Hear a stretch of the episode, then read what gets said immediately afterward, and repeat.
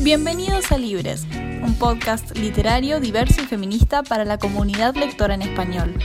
Soy Ael Krupnikov. Y yo soy Julieta Nino. Y en este episodio hacemos nuestro balance de lecturas de 2021.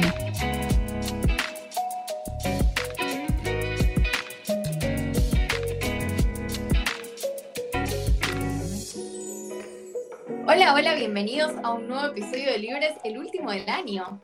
Sí, qué emoción, finalmente, no sé, es muy loco que se termine el año de por sí, pero no sé, planeábamos este episodio y se sentía todo muy surreal, como no siento que haya terminado el año, estar recopilando las lecturas, o sea, lo que vamos a hacer hoy se siente muy raro. Sí, como que me agarró medio de golpe, es cierto. Igual siento que no significa nada, porque la semana que viene volvemos con una reseña, o sea, no es que, oh, termine el año y nos vamos a salir, no. O sea, seguimos acá, pero no sé, hay algo de sentarse a mirar esto que vamos a hacer hoy, ¿no? ¿Qué es lo que leímos? ¿Cómo leímos?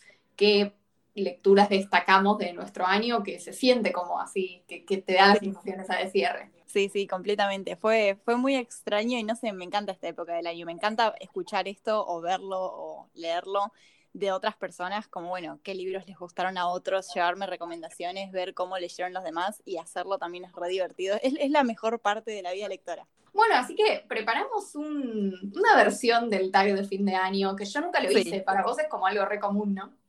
Sí, sí, es un tag que lo vi en algún lado alguna vez y después lo cambié para mí, así que creo que es de mi propia autoría, modificado con, con muchos tags de distintos lugares que después a lo largo de los años quedó, quedó esto.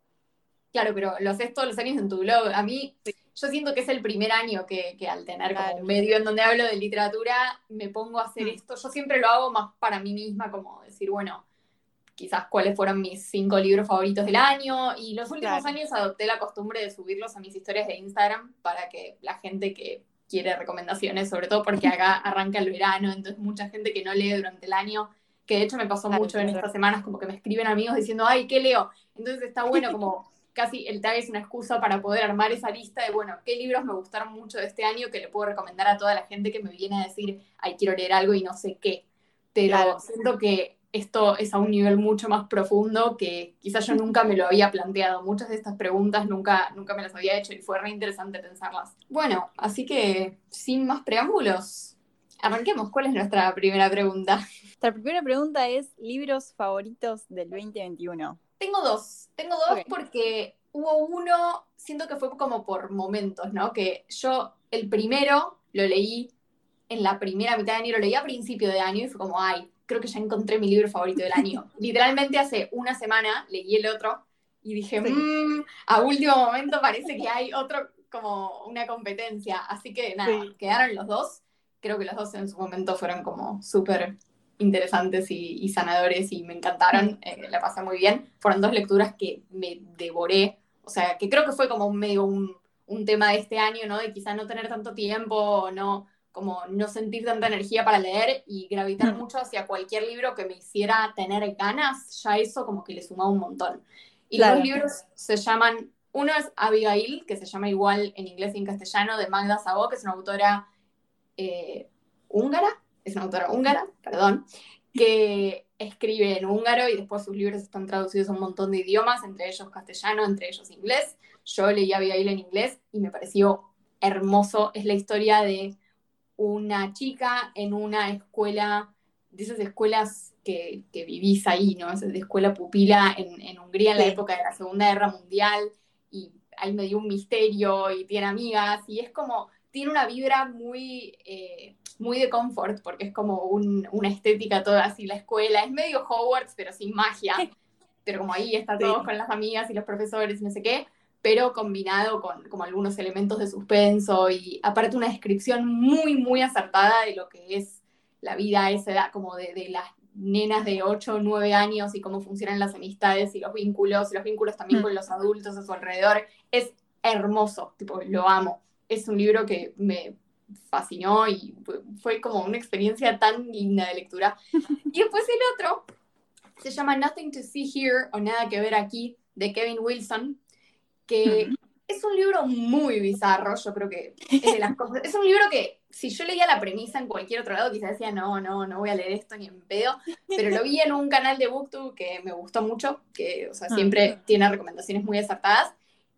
Y la premisa es básicamente que hay una chica de, no sé, tantos años, ponele 25, 27 años, que está medio perdida en la vida, tipo, no sabe qué hacer y está como trabajando en un trabajo que no le gusta, y le llama una amiga de su infancia a la que en realidad ella no ve hace mucho tiempo y con la que tiene una historia muy complicada, y le dice que necesita ayuda porque tiene que conseguir una niñera para los hijos de su marido, de que tiene un matrimonio anterior, que son nenes que espontáneamente se prenden fuego. Tipo, son nenes que eh, se, prenden fuego cuando se enojan o cuando se ponen tristes o les pasa cualquier cosa. y la amiga va a cuidarlos.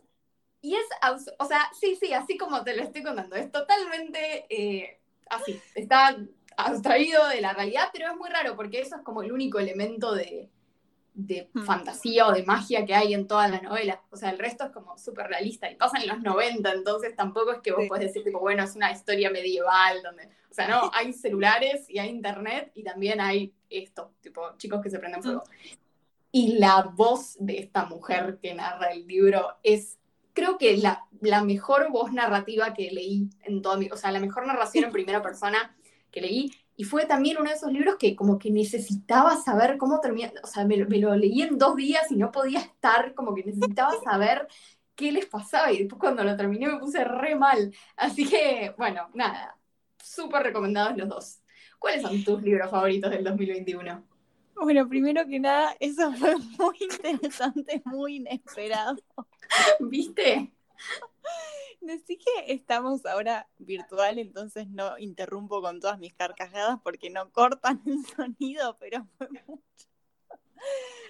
muy bueno, muy bueno. Y me las voy a anotar y las voy a mirar porque la verdad es que ninguno lo conocía. Y yo tengo ocho libros favoritos, pero lo reduzco siempre a, cuatro.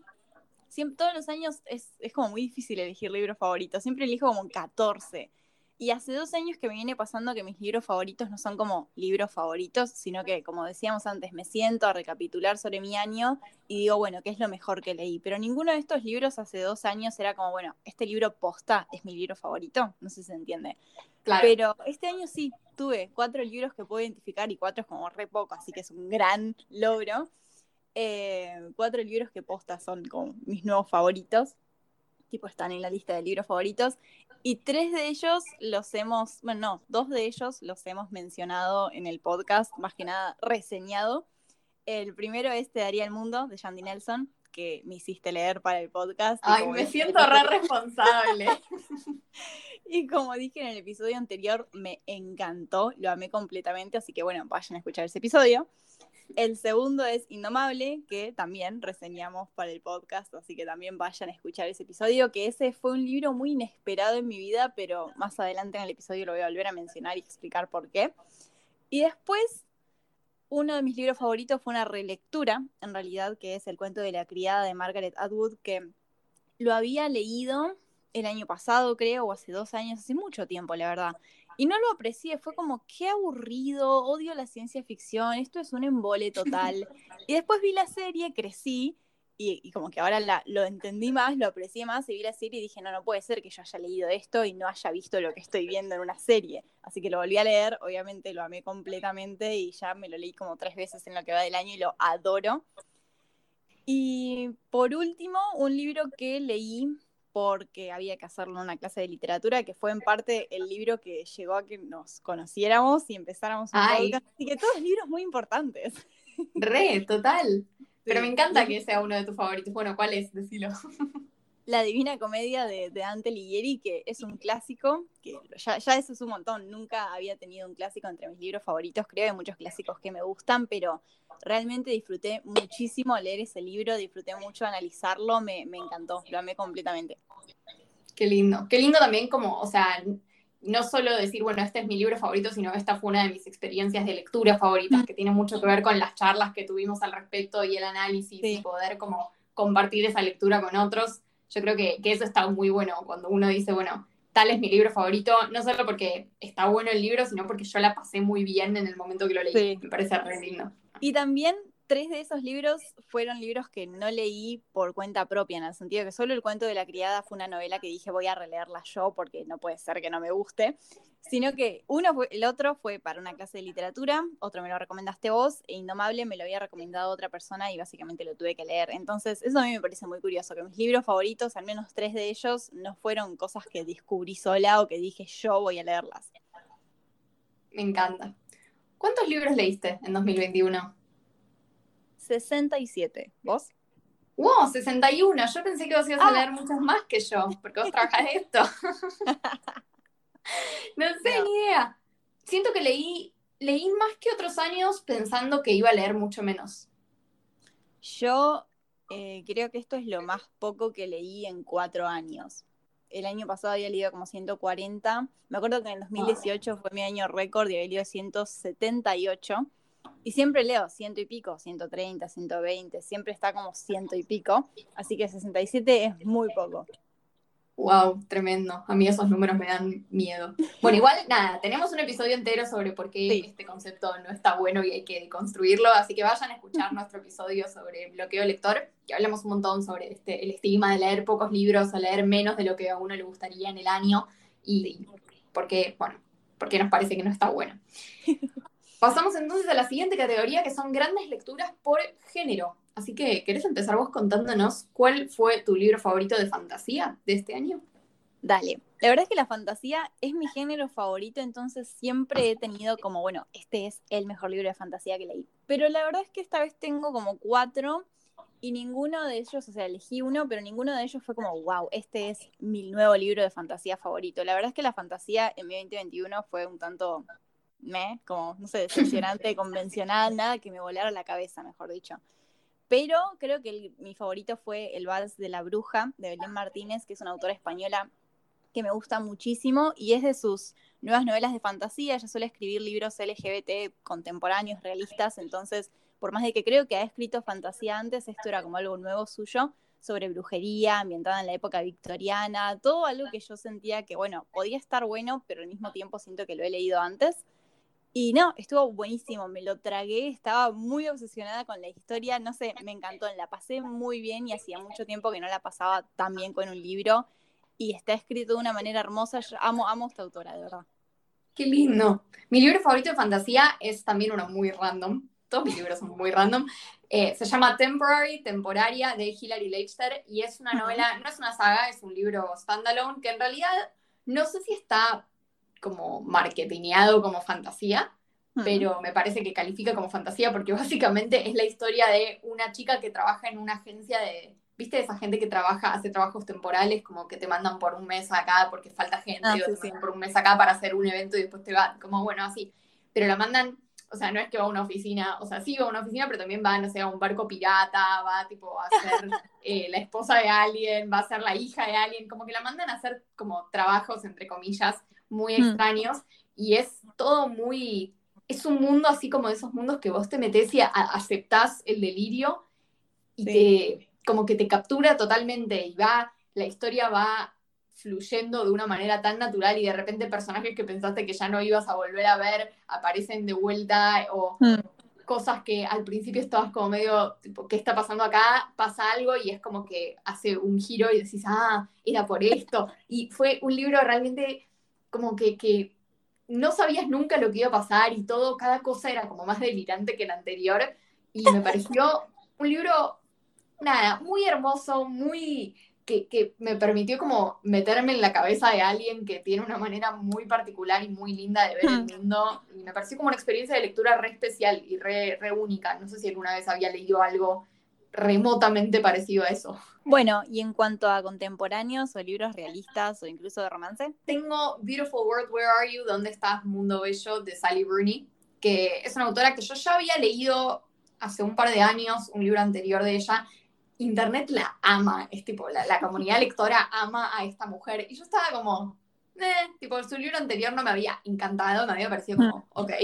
Y ahora leí este y creo que empecé a entender por qué todo el mundo la ama. Es la historia de dos amigas que se escriben mails sobre lo que les está pasando en su vida, o sea, viven en ciudades diferentes y se van escribiendo. se escriben un poco sobre dos, o sea, sobre dos hombres, cada uno está como en una relación con un hombre, entonces se van contando, bueno, lo que les va pasando en su vida amorosa, pero también se escriben mucho sobre como sus pensamientos y cómo ven el mundo y, sobre la situación política en general del mundo y lo que significa ser joven en esta época y bueno, que todo lo que está sucediendo en nuestro mundo con la política y con el cambio climático y con todas las incertidumbres que hay. Y es un libro muy hermoso porque es una especie, es como una rom-com, o sea, parece de a ratos una película de no sé, Kate Winslet, donde está tipo ella y un chabón que se enamoran, y de a ratos es tipo pensamientos re profundos sobre lo que significa la era de la posverdad, y vos estás tipo, ah, me encanta. No sé, siento que me, me sirvió para entender por qué Sally Rooney realmente es una persona muy genial, que, o sea, es una voz re importante de nuestra generación, y me encantó como poder reconciliarme con ella y decir tipo, ah, este libro de ella me encantó. Qué lindo, me, encantó, ahí lo busqué y la verdad es que no había visto a la escritora, así que lo voy a buscar, me, llamó mucho la atención. ¿Y vos? Em, la verdad es que yo leí bastantes libros de este género que no suelo disfrutar y la mayoría no me gustó, como que los, los puse en un bloque y vi que a la mayoría les di una estrella, dos estrellas, tres estrellas, así que no fue un buen año para este género tampoco, pero creo que obviamente mencionaría Te daría el mundo de Shandy Nelson. Y si no, tengo un libro que se llama Me vuelves loca, de Kelly Quintland, que es una autora bastante conocida que está surgiendo con sus libros de romance, que es básicamente una historia de amor entre dos chicas que van a la escuela y son muy diferentes y la verdad es que es un gran cliché, no tiene nada único que decir, es una historia de dos chicas que van a como hacer un acuerdo de que van a fingir una relación porque a cada una le conviene por distintos fines y van a fingir que son pareja por un tiempo y bueno, claramente es ese, cliché. No tiene nada único, pero yo la pasé bien y la verdad es que dentro del género es lo que más podía rescatar de mis lecturas del año. Bueno, a veces pasa eso, pero me encanta, sí, cualquier, cualquier historia así, chill y con representación, vamos, vamos con eso. Eh, siguiente género, ficción histórica. Yo tengo uno que se llama Hijas del Sur, Call Your Daughter Home en inglés, de Deb Spira que es una historia típica cosa que me gusta a mí, o sea, es de nuevo, es como lo, que vos dijiste recién, o sea, es algo que quizá no tiene nada especial, pero era como justo estaba en el estado de ánimo específico para esa historia y la agarré y fue perfecto. Es una historia contada desde la perspectiva de tres mujeres en el sur de Estados Unidos en 1800 y pico. Una es afrodescendiente y es, o sea, trabaja como esclava en, la casa de otra. Hmm. Otra es la, o sea, la dueña, entre comillas, de que es una mujer rica, pero que está como, o sea, teniendo muchos, muchos problemas para reconciliarse con su rol en la sociedad y con, no solo con su rol para con la gente afrodescendiente, sino también con su rol como esposa de un señor que hizo cosas muy malas y que, hmm. bueno, no sabe bien qué onda. Y después la tercera es una mujer blanca, pero muy pobre, que también se escapó de un matrimonio abusivo y tiene como, bueno, las intersecciones entre estas tres mujeres que provienen de ámbitos muy diferentes, pero bueno, sus historias se entrecruzan de distintas maneras. Y nada, me pareció un libro que está re bien narrado y es re lindo, no sé, a mí me encantan las historias así, con múltiples perspectivas, eh, sobre todo cuando hablan así de, de, feminismo y de distintas situaciones por las que pasan las mujeres según su, su etnia, su clase social, todo. Así que estaba muy bueno. Me encantó. Mi mejor libro de ficción histórica fue de una autora que amo de ficción histórica. Creo que todos los años ella y sus nuevos libros están entre mis libros favoritos. Y se llama The Four Winds. Todavía no está en español, pero creo que lo van a traer como Los Cuatro Vientos, de Christine Hanna, que es una novela situada en 1934, en una gran sequía que toma lugar en el sur y en el centro de Estados Unidos y nada, se trata sobre una familia y sobre todo sus protagonistas femeninas que tienen que enfrentar la idea de, bueno, abandonamos nuestra tierra familiar, el lugar de donde venimos, nuestro hogar ante esta sequía y estos grandes problemas que el gobierno no puede ayudarnos económicamente, o nos vamos a California a buscar una vida mejor y bueno, cómo nos arreglamos siendo niños, mujeres en, en esta época, cómo hacemos para salir adelante de esta situación ya que nadie nos está ayudando. Y la verdad es que es un concepto que no pensé que me iba a gustar, no me llamaba la atención cuando lo vi, pero era Christine Hanna, así que tenía que leer su nuevo libro, porque la amo, pero no sé, la historia estadounidense no me gusta mucho, pero ella tiene una manera de hacer personajes increíbles y de tocar temas que nadie más está tocando de una manera hermosa. Qué lindo. Yo a Christine Hanna la conozco, solo leí The Nightingale, el ruiseñor de ella, y me gustó bastante, así que bueno, me queda para el año que viene, ahora que sé que te gusta. Eh, conseguirme algún otro y, ver si lo reseñamos.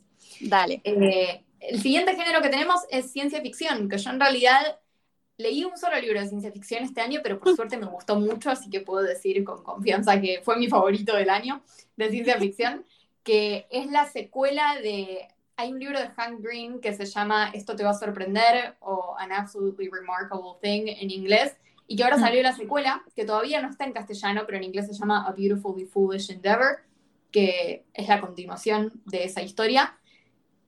Tiene obviamente muchos spoilers del primer libro, así que no sé hasta qué punto puedo contar la sinopsis, pero el primer libro trata de que mágicamente una noche en distintas ciudades del mundo aparecen una especie de estatuas de metal que nadie sabe lo que son, nadie sabe quién las puso ahí. Al principio la gente piensa que es como una obra artística, pero después claramente se empiezan a dar cuenta de que hay un componente sobrenatural a todo el asunto porque las estatuas hacen cosas y hablan y empieza a generarse como toda una cuestión en las redes sociales y el libro es muy bueno porque se lee muy rápido, es como, o sea, tiene muchos, muchas partes que son así más comedia o acción, pero a su vez tiene comentarios muy acertados sobre qué está pasando con la tecnología en nuestra época y cuál es el futuro de la realidad virtual, la inteligencia artificial, un montón de como dilemas éticos que tienen que ver con la tecnología, que me gusta mucho porque Han Green, aparte de ser escritor, tiene mucho conocimiento como de ese palo, entonces es una persona que siento que sabe muchísimo lo que está diciendo y que más allá de contarte una historia divertida sobre un grupo de amigos que lucha contra estatuas gigantes, te está diciendo algo como súper profundo e importante sobre el mundo en el que nosotros vivimos. Eh, me gusta. La otra vez también mencionaste distopías o libros de ciencia ficción de esta índole y la verdad es que no leí nada de este tema, así que me gustó, me gustó. Yo de ciencia ficción también solo leí un libro, pero es el cuento de la criada, entonces no puedo volver a hablar de ello porque es lo único que leí literalmente. Bueno, pasemos entonces a terror, suspenso o thriller. ¿Cuál fue tu favorito de ese género? No leí ninguno de ese. Así que te toca. Bueno, me toca a mí, que mi libro favorito, creo que ya lo mencioné en este podcast, y lo vamos a estar reseñando en el contexto de algo muy copado que vamos a estar haciendo en unos meses, que es Rebeca de Daphne du Maurier, que se llama igual en inglés y en castellano, se llama Rebeca, y es la historia, es una historia gótica de una chica que conoce a un señor en sus vacaciones se casan medio a las apuradas y ella se muda con él a su castillo. Él es como dueño de una casa muy importante, que es muy conocida también como eh, por la sociedad, es muy conocida por ser muy bella la casa.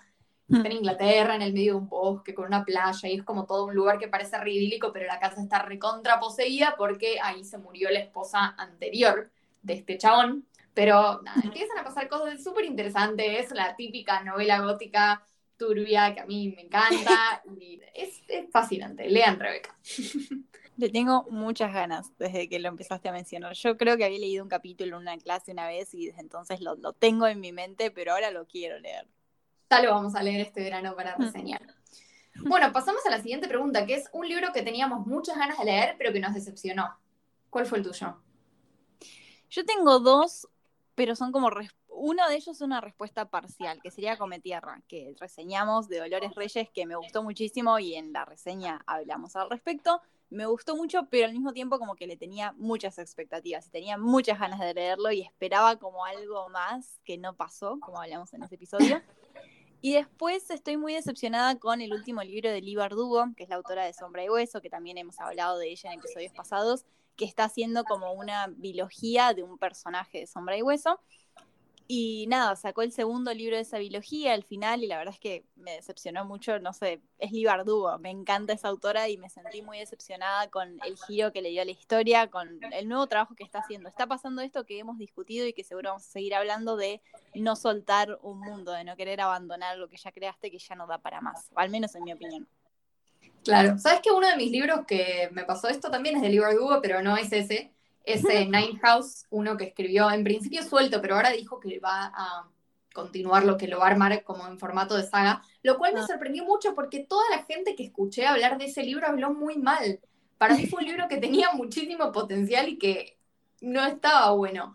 Sí. Eh, pero bueno, no, el libro que anoté para charlar sobre esto es eh, A Court of Thorns and Roses, una corte de rosas y espinas de Sarah J. Maas, que para mí yo le tenía mucha fe porque este año yo había decidido que iba a volver a la fantasía, que iba a volver a leer fantasía. Y me puse a buscar libros de fantasía más orientados quizás hacia adultos, que tuvieran como otros componentes y otro tipo de historias más allá de los libros de literatura juvenil de fantasía que yo leía cuando era chica. Y siempre saltaba este como, no, esta saga te va a encantar y tiene un montón de cosas recopadas y los personajes y las relaciones y la cosa. Bueno, ok, lo leí y me pareció totalmente insípido demasiado largo para ser así de insípido. Y como, no sé, tipo, totalmente irrelevante toda la trama. Era como, no sé, no sé por qué estoy leyendo esto. Y lo terminé. Pero después mm. dije, no, no voy a leer el segundo. Porque todo el mundo dice, no, no, no, el primero te parece malísimo, pero tenés que leer el segundo y ahí todo tiene sentido. Y vos estás tipo, loco. O sea, no, no puedes 400 y pico de páginas, que encima solo tiene sentido una vez que lees otro libro que tiene también 600 y pico de páginas. O sea, es un montón. Entonces, nada, me, pareció bastante, o sea, no, me gustó retornar a la fantasía a partir de eso, pero mm. si vamos a la siguiente pregunta, que es, ¿a qué libro entramos con cero expectativas y nos volvió la cabeza? Que es al revés. Mm. La verdad es que ahí me salvaste vos, porque cuando yo te dije esto, que quería leer fantasía y no sabía cómo volver, y había probado con este libro y me la había pasado re mal, y estaba como, no, la, fantasía no es para mí. Vos me dijiste, no, léete a Darker Shade of Magic de Victoria Schwab y funcionó. O sea, me encantó esa trilogía, los tres me, parecieron libros con una construcción de, de mundo hermoso y con personajes con un montón de potencial y fantasía que, quizá, o sea, eso me pareció que, tenía este componente más adulto en el sentido de que no solo era, bueno, hay un monstruo y lo tenemos que matar, sino que exploraba mucho las relaciones humanas y las, los cerebros de los personajes. Y me pareció que eso era, nada, fue, fue un libro que disfruté mucho leer a pesar de que es un género al que no me metía hace mucho tiempo, así que gracias. y bueno, vayan a escuchar nuestro episodio de Una magia más oscura. En mi caso, un libro al que entré sin expectativas y me voló la cabeza fue Indomable, de Glennon Doyle, que terminó siendo de mis favoritos del año, por cosas que dijimos en esa reseña, como que a mí me lo presentó una persona que básicamente tenía que leerlo, y me dijo que era como un libro de autoayuda de una mujer que contaba su vida de los treinta y pico, cuarenta años, y que, bueno, tenía a su esposo y había descubierto el verdadero amor con una mujer a esa edad y sonaba como un libro de autoayuda o autobiográfico y yo tipo, no quiero leer eso ni ahí, por favor no me hagas leerlo, suena horrible y lo terminé amando completamente y fue la mayor sorpresa que me llevé en el año. Sabes que de hecho Indomable es mi respuesta a la siguiente pregunta que tenemos, que es el libro más random de tu año, porque me pasó exactamente lo mismo. Yo dije, ¿qué es esto? Yo nunca leo estas cosas, nunca en mi vida leí un libro de autoayuda, no, era algo que nada que ver. Y sin mm. embargo fue una experiencia de lectura que disfruté tanto y que siento que yo la necesitaba mucho también en el momento específico en el que lo leí. Como que fue un libro que me terminó sirviendo mucho a pesar de que yo estaba recontra negada. Y nada, siento que fue algo como súper random que no sé ni cómo llegó a mi lista de libros por leer, pero estoy muy contenta que lo encontré. ¿Vos tenés algún libro así bien random? La verdad es que puse exactamente el mismo y sí, lo leí perfectamente en el momento indicado. Eso fue hermoso. Y después como respuesta había puesto otro, además de Indomable, que es un libro de economía que leí sobre economía rusa, que, que, nada, lo que quería hacer era mencionar que este año leí muchos libros de economía y eso me parece muy random, muy, muy inesperado y no sé cómo terminé haciendo eso en ocasiones era solo buscar un libro de ese estilo porque me interesaba en base a la materia de historia económica internacional que tuve este, este semestre. Pero no sé, me parece muy extraño estar revisando mis lecturas del 2021 y encontrar libros de historia económica. Es muy, muy raro. Total. Bueno, pasamos a la siguiente pregunta, que es un libro que leíste porque todo Internet estaba hablando de eso. Y bueno, y después si te gustó o si no hmm. entendiste el hype. Y para mí en este caso yo tengo dos, porque siento que fue un año en el que hice mucho eso, eso que hablábamos en el episodio de cómo encontrar libros de leer por moda cuando uno quizá no sabe bien qué leer, no sé, meterte en Booktube y ver de qué está hablando todo el mundo y darle una chance. Así que leí dos libros por lo pronto de esa manera. Uno fue Circe de Madeline Miller y otro fue Los siete maridos de Evelyn Hugo de Taylor Jenkins Reid. Y los dos me encantaron. Tipo, me pareció que el hype es totalmente merecido. De hecho, Los siete maridos de Evelyn Hugo es el libro que vamos a reseñar la semana que viene. Así que, nada, no quiero hablar mucho más del tema para guardármelo para el episodio, pero fueron dos libros que recontra disfruté y que me hicieron como volver a esas ganas de saber qué está leyendo todo el mundo y como sacarle un poco el estigma ese del que hablábamos en el episodio de cómo encontrar libros, que bueno, a veces está perfecto meterte en internet y ver qué está leyendo literalmente toda la comunidad lectora y leer eso, aunque sea lo que está de moda, como que postas son libros recopados. Sí, yo también este año hice muchísimo eso. Siento que revisaba a ver qué puedo decir en esta respuesta y muchas de estas novelas eran cosas que dije, bueno, no leo hace mucho por la facultad, por exámenes, por tal y cual razón y quiero ver qué está leyendo todo el mundo y me mandé con eso. Pero recientemente lo hice y siento que el ejemplo más tangible es The Love Hypothesis o La hipótesis del amor de Ali Hazelwood, un libro de romance que literalmente explotó en las redes sociales. Todo el mundo está con ese libro de amor que también es como un fanfiction de, de Star Wars muy extraño. Yo intento no pensarlo de esa manera, pero Sí, es una novela de amor entre una, de una mujer que está en el mundo de la ciencia, investigando, es muy genial esa ambientación, y hace una relación pactada, de nuevo, una relación falsa con un médico que es superior a ella, pero que está en otro departamento, que tiene 10 años más.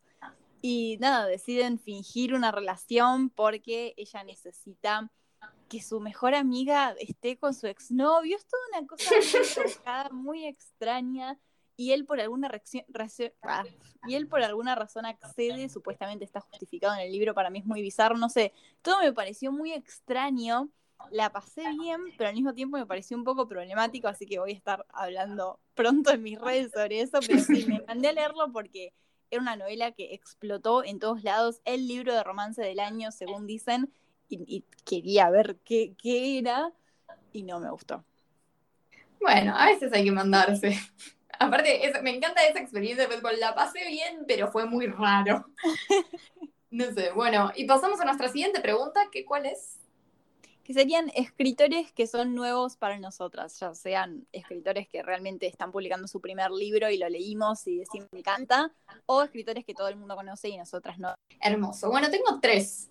Las tres son mujeres y las tres son, o sea, no son nuevas en el sentido de que recién arrancan a publicar, pero es eso que vos mm. decís, como que yo recién ahora las conozco. Una es Magda Sabó, que es esta escritora húngara que mencioné antes, que tiene más libros aparte de Abigail y que tengo muchas ganas de leer más cosas de ella, porque siento que tiene como una manera re interesante de acercarse a la gente y de contar historias. Otra es Meg Wolitzer, que es una escritora que también leí dos libros de ella este año. Uno se llama The Interestings, los interesantes, y otro se llama The Female Persuasion, la persuasión femenina, no sé si está traducido así exactamente, pero sé que existen en español. Y escribe libros muy largos en donde en general no hay tanta trama, sino que son más como estudios de personaje o de personajes plural, como que, hmm. nada, gente que le pasan cosas. Y yo sé que eso no es para cualquiera, como que hay gente que detesta esos libros en donde no pasa nada o pasan muchas cosas, pero como que no hay un hilo a mí me encanta, si estoy en el, en el estado de ánimo correcto, como para meterme en eso, la paso muy bien y me este año me, me agarró en momentos en donde sí estaba en ese estado y como que lo re disfruté y de hecho como que sus libros fueron muy reconfortantes en momentos donde realmente los necesitaba. Y la hmm. tercera es Billie Joel, que ahora que la conozco, bueno, tengo ganas, supongo que si vuelvo a adentrarme más en la fantasía será con otros libros de ella, porque hasta ahora fue lo que me funcionó. me alegro, me alegro de lo último. Yo tengo a Margaret Atwood, de nuevo, el cuento de la criada, cuando redescubrí esta novela es como, no, tengo que, tengo que leer más libros de ella, así que en el 2022 más cosas que esta mujer haya escrito porque me di cuenta de que la amo.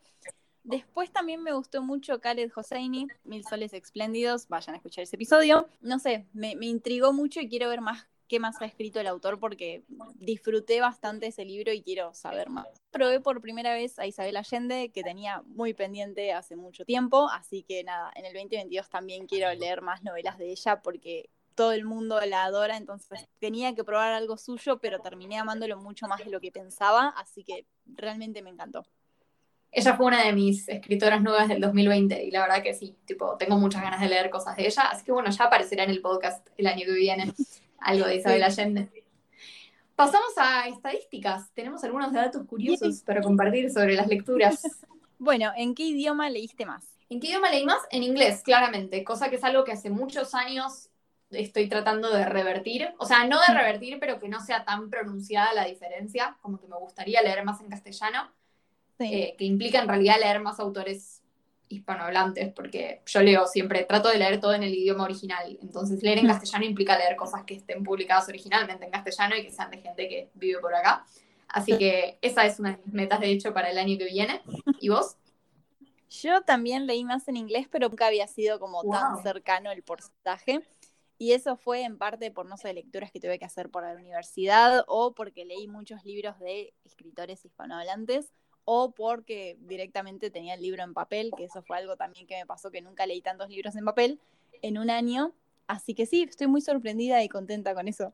Muy bien. Bueno, ¿y de qué género literario leíste más? Creo que vamos a tener respuestas muy diferentes a esto. Sí, seguramente, y además a mí me pasó algo rarísimo este año, que el género que más leí por mucho son libros de historia para la universidad y libros de no ficción también en otros aspectos, como solo no ficción porque sí, ya sea de, no sé, terapia, salud mental, violencia de género, de todo tipo, leí muchos libros de no ficción, pero después están empatados la ficción histórica y la fantasía. Así que eso siempre eran los, la fantasía siempre fue el género que más leí y la ficción histórica no, así que estoy contenta de que al menos estén en segundo lugar. No sé, yo leí mucho más del género así contemporáneo, realista, que es muy usual para mí, o sea, esos son los libros que yo suelo disfrutar. Leí también bastantes clásicos, eh, creo mm. que si sumo clásicos y ficción histórica, que obviamente son dos cosas diferentes, pero en algún punto como que responden a lo mismo, o por lo menos para mí al mismo estado de ánimo, eh, siento que también suman bastante, así que eso está bueno. Dijiste recién que leíste más en papel que cualquier otro año, ¿verdad? Sí, creo, o sea, no es la mitad, pero está por ahí y eso fue muy extraño, pero de nuevo, lo que más leí fue en formato digital y no escuché ningún audiolibro. ¿Vos? Yo leí lejos, mucho más en digital, lejos. Escuché dos audiolibros y venía de haber escuchado cero en mi vida, así que estoy contenta que, que, lo hice. Eh, siento que los audiolibros a mí me funcionan para un tipo muy específico de libro y estoy contenta que me estoy dando cuenta cada vez más mm. que tipo de libro es el que me funciona porque me gusta mucho la experiencia del audiolibro, entonces me gusta como poder nada, adentrarme más en ese mundo. Y libros de papel, bueno, pocos, pero siempre es lo que hay. ¿Y leíste más libros autoconclusivos o sagas? Yo claramente autoconclusivos, soy cero del team de las sagas, pero siento que para vos quizás es diferente. No, no, yo también leí más autoconclusivos, pero sí suelo leer más sagas y este año solo leí como siete libros que pertenezcan a una saga, no siete sagas, sino siete novelas que sean parte de una saga, así que es muy poco y es muy extraño. Sí, siento que cambiaron un montón tus hábitos de lectura este año. Como que para vos fue un año re especial, para mí fue muy lo mismo de siempre. No, yo tuve muchos fenómenos muy extraños, la verdad. no sé, bueno, y nada, otra cosa que siempre nos da ganas de hablar en este podcast y que este año decidimos como un poco traquear en lo que veníamos leyendo es el tema de la diversidad, cuántos libros que leímos tenían diversidad, qué tipo de diversidad era, qué importancia le dimos a esto en nuestro año en términos de la cantidad y la calidad de los libros que leímos. Así que, bueno, nada, hmm. ¿cuántos libros de los que leíste tenían diversidad? Según conté, más o menos son como 22 o 20 y pico.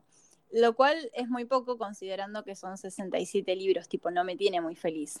Pero ¿Sabes que me pasó lo mismo? que mi explicación al menos es porque saco esa cantidad de libros de no ficción, sí, es como que casi la mitad de lo que leí era diverso, pero si no, no, ¿se entiende? Claro, yo conté 28 y también me pareció muy poco para hacer 61 libros los que leí en el año, pero también conté que 40 fueron escritos por mujeres, lo cual me pone muy contenta. Yo leo ampliamente más escritoras mujeres que escritores hombres, ya me pasa hace mucho, pero no sé, me, me gusta saber eso por lo menos pero, o sea, los 28 que conté fue en términos de diversidad étnica, sexual y todo eso.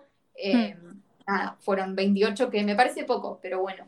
Sí, yo también leí más, más escritoras mujeres hace muchos años. Creo que este año sí leí un poco más de escritores hombres, pero de nuevo, eran trabajos históricos o libros de no ficción donde suelen haber más escritores hombres de lo que antes era usual en mi vida. Pero sí, me pasó lo mismo.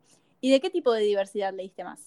Eh, siento que mucha diversidad étnica este año, lo cual me pone muy contenta. Siento que el año pasado, después de todo el despertar global que hubo en términos del racismo, me hizo pensar un poco y me hizo también tener ganas de leer muchos libros que surgieron en el 2020, como, che, lean esto para aprender sobre este tema, che, lean la, esta mm. escritora que tiene una experiencia súper interesante con este tema. Y siento que ese año, este año solo re pude incorporar. Así que nada, mucha diversidad así étnica, racial, de nacionalidades, todo eso, que me gusta mucho. Sí, a mí me pasó lo mismo y fue muy sorprendente porque siempre la que más tengo en LGBT y en realidad leí muy pocos de esos libros y tenía muchísima diversidad étnica, así que eso también me puso muy contenta.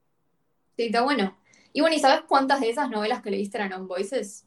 Que, by the way, vayan a escuchar el episodio de On Voices, que está bueno y que hablamos del tema y lo polemizamos y todo lo que hacemos siempre. sí, hagan eso.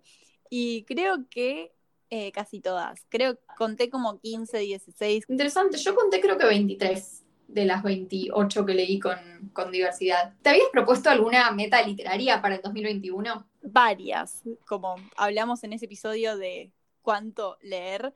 No sé, yo 100 libros que suelo leer siempre, pero solo fueron 67 y bueno, cumplí la meta de los 50, pero realmente tenía otra meta escondida. No, yo al revés, en realidad, yo me propuse justamente leer más calidad y menos cantidad o sea, yo sentía que venía como de años de leer libros bastante cortos y como quizá libros que me resultaban fáciles y después podía mirar a fin de año mi lista de libros leídos y decir, oh, qué capa que soy, leí 100 libros, pero tenía ganas como de quizá, no sé, leer más clásicos, leer más libros que me resultaran un poco más difíciles y leer menos si era necesario, pero como enfocarme más en eso. Y creo que lo cumplí. No, yo todavía hace varios años tengo problemas con la calidad de lo que leo, como te decía antes, que hace mucho no encuentro libros tipo favoritos, favoritos. No sé, no me gustaron mis hábitos de lectura de este año. Otra meta del 2021 era leer más ficción histórica, que es una meta que me propongo hace ya tres años y nunca lo hago, porque un año descubrí que me gustaba la ficción histórica, leí 25 libros de ese género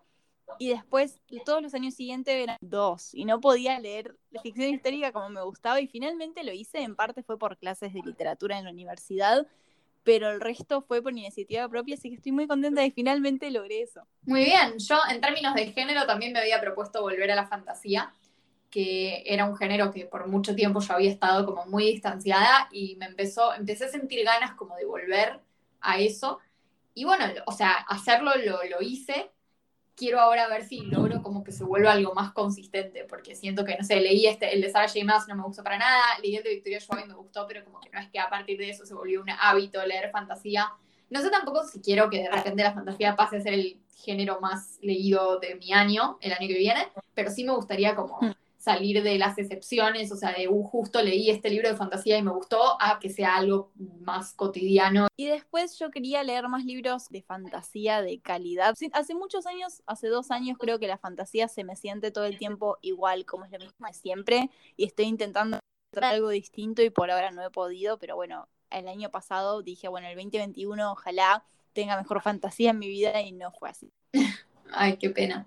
No sé, yo otra meta que me propuse era eh, traquear los autores que me gustaban y poder repetirlos. O sea, me pasaba mucho que leía como cosas muy random, muy distanciadas entre sí que no tenían nada que ver y que de repente, no sé, me gustaba mucho un libro de un autor y era como, ah, qué lindo libro, copado, y después nunca más volvía a pensar en el tema. Siento que este año lo que sí pude hacer mucho, que, me gustó, es como decir, bueno, me gusta tal autor, por ejemplo, no sé, leí un libro de Agatha Christie y me gustó mucho. Entonces mm. voy a tomarme el trabajo de buscar más libros de Agatha Christie o incluso más libros como que tengan vibras similares, pero poder como ser un poco más productiva, no solo traquear lo que me gusta para quedárselo ahí olvidado y mirarlo a fin de año para hacer el, tag de fin de año, sino también mm. usarlo para buscar más libros que me gusten, que sean similares y poder como repetir lecturas de autores que me gustan o repetir lecturas de géneros que me gustan y eso siento que lo hice un montón. Y ahora, ¿qué nos proponemos para el 2022? Yo me propongo más o menos las mismas cosas del año pasado, bueno, de este año, de leer al menos 50 libros, traquear las novelas diversas, qué sé yo, pero de nuevo quiero leer más ficción histórica, pero esta vez fijarme más en la calidad, como que bueno, finalmente logré leer más de este género pero fue más como en cantidad y la mayoría de los libros que leí de este género no me encantaron, o fueron como, ok, casual. De los tipos, de los temas de siempre. El año que viene quiero como buscar novelas de ficción histórica que por ahí no son tan conocidas, pero como decir, bueno, esto me interesa y, buscar ese libro en particular por el tipo de historia que tenga. Yo, una de las cosas que me propongo todos los años, que obviamente me lo voy a volver a proponer este año y ojalá no voy a fallar tan estrepitosamente como los otros años, es volver a leer en español y volver a leer sobre todo autores hispanoparlantes y autores argentinos en particular, que siempre trato y no sé qué me pasa, pero eh, tengo esperanza porque el año que viene en la facultad vamos a leer cosas de literatura argentina y quizás eso me manejea un poco. Y después otra cosa que, que, me propongo tiene que ver con eso que vos dijiste antes de los hábitos de lectura, que este año vos estabas como medio insatisfecha con la forma en la que te habías acercado a leer. Y a mí me pasó un poco lo mismo, como que siento que algo que me quiero proponer es leer en más momentos en donde si no mi instinto es agarrar el celular o como tirar, no sé, que estoy medio, tengo ganas de apagar el cerebro. Eh, no sé, mínimo, quizás usar los audiolibros para eso también, ¿no? Como para no, para que la lectura se vuelva algo que me dé energía y que me ayude a descansar y no solamente algo que hago cuando estoy con la cabeza preparada para eso, porque si no, es lo que vos decís, pasan muchas semanas en donde no tengo la energía para leer y no me gusta, más allá de por, por, la cantidad de libros que uno lee en el año. O sea, si leo 10 libros en todo el año no pasa nada, pero esto de estar semanas sin leer cuando yo sé que es algo que me hace bien, nada más porque no puedo como lograr llegar a, hmm. agarrar el libro y sentarme, me, da mucha bronca, así que espero como poder revertirlo. Bueno, voy a, voy a, me propongo lo mismo, me, me gustó. me pasó exactamente lo mismo. Quiero leer un libro en un idioma no conozca, no sé, seguramente sea, no sé, Peter Pan o algún, algún clásico muy fácil, un libro para nenes, pero algo, algo así quiero leer, en un idioma que, no sé. Qué interesante. Pero bueno, fue, fue un re lindo año de lecturas. A mí me re gustó, siento que conocí cosas recopadas. Fue un año muy distinto en mi experiencia. No sé si me encantó, si quiero ver tipo cuál es el camino que sigue tomando todo esto. Feliz año para todos. Muchas gracias por acompañarnos en esta locura muy bella que hacemos. Eh, esperamos que tengan un excelente, excelente 2022. Y nosotros nos vemos la semana que viene, o sea, seguimos acá como siempre todo el verano y, y bueno, todo el resto del año. Nos esperamos con una increíble novela de una de mis escritoras favoritas de todos los tiempos. Así que nada, los vemos ahí en el 2022.